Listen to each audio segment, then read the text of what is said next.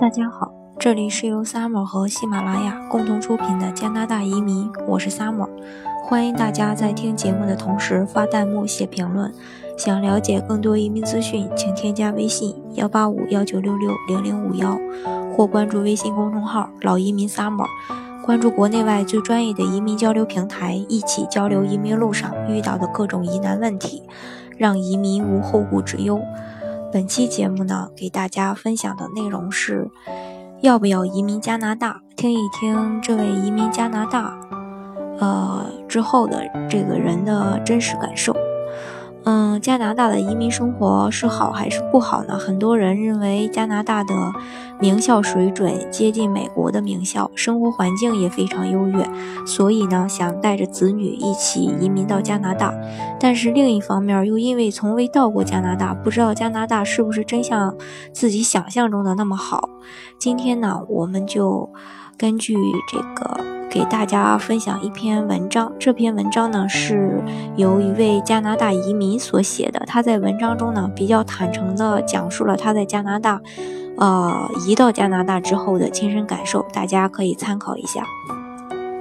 自从呢来到了加拿大之后，认识的人、不认识的人都在问我同样一个问题：去了加拿大你有什么感受？第一次回答这个问题的时候，我一时语塞了。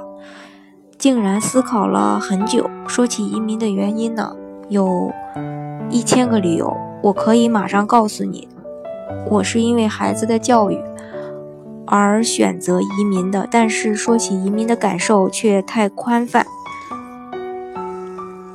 一般来说呢，谈感受可以分为两种，一种是好的方面，一种是不好的方面。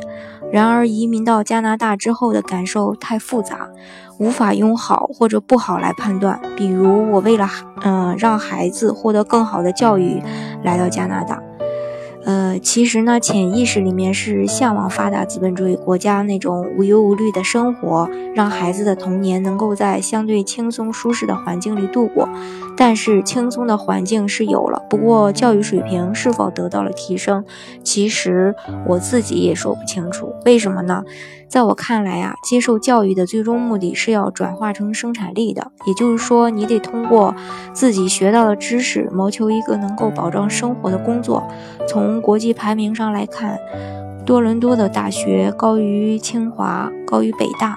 然而，在国内打拼的话，从清华、北大毕业一定比从多伦多大学毕业更有优势。即便大呃这个多伦多的大学学术水平可能更高，获得诺贝尔奖的可能性更大，但对大多数芸芸众生来说呢，都只是天边的彩虹，不怎么实际。我有好几个朋友都是通过投资移民来加拿大的，其中呢，经济上最成功的是从事房地产行业的。这些朋友呢，学历不高，英语也不行，但就是比那些来到加拿大在别人手下打工的高学历朋友生活的好。这是一个很现实的问题，所以接受教育的程度也没那么重要。呃。话扯得有点远，我想表达的也并不是说读书没有用，多读书自然是有用的。且不说能增长自己的见识，就是身边的朋友也能提升一个档次。很简单也很现实的问题。如果你是名校的毕业生，即使自己混得不是很好，周边的朋友也都是各界的精英，到时候随便在什么方面帮助下，就不是草根阶层可以比的。所以说圈子很重要。说到这儿呢。可能有人会觉得我势利，国外不都是凭实力的吗？和圈子有什么关系呢？其他国家我不知道，但是加拿大的确也是要看圈子的。举个例子来说吧，加拿大一个孩子想学医，在本地没能考上医学院，去了英国的医学院留学，学成毕业后却在加拿大找不到工作了，因为加拿大各大医疗机构里位权。位高权重的人多是从加拿大本地医学院毕业的，他们呢更愿意雇佣自己学院的师弟师妹，所以本地的医疗岗位呢都被加拿大自己各院校的毕业生占满了。这就是各类的小圈子的作用。所以说呢，把孩子送到国外来念书究竟好还是不好，我现现在呢也是弄不清楚了。不过好在孩子现在还处在根本不会。担心自己未来的年龄段儿，每天无忧无虑的去上学，比同龄的国内孩子呢要开心很多。对此呢，我也算是心满意足了，以至于以后的事儿呢，就让孩子自己决定好。况且在加拿大，我和妻子也住得很舒心，很大一部分原原因呢是在于环境。环境问题是世界各个国家都非常重视的一个大问题。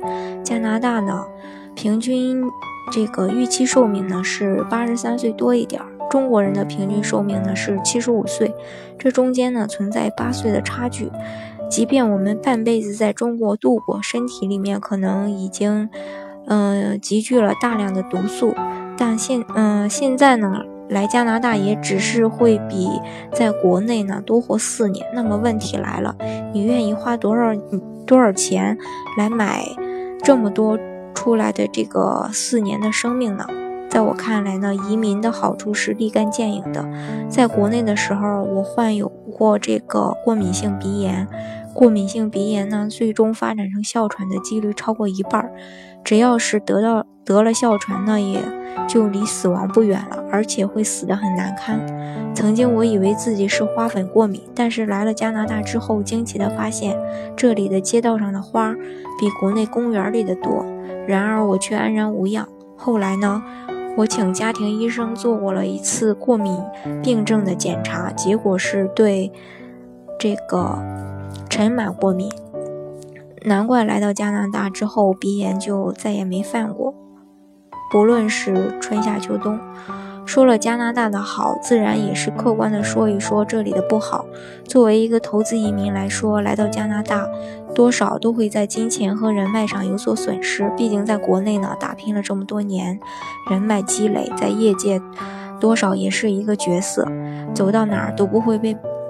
被人看低，而到了加拿大，操着一口中式的英语，能找到工作就已经很不错了，更别说什么业界地位了。现在低于原本的预期，受不住这样巨大的落差，所以也有不少人来了又走的。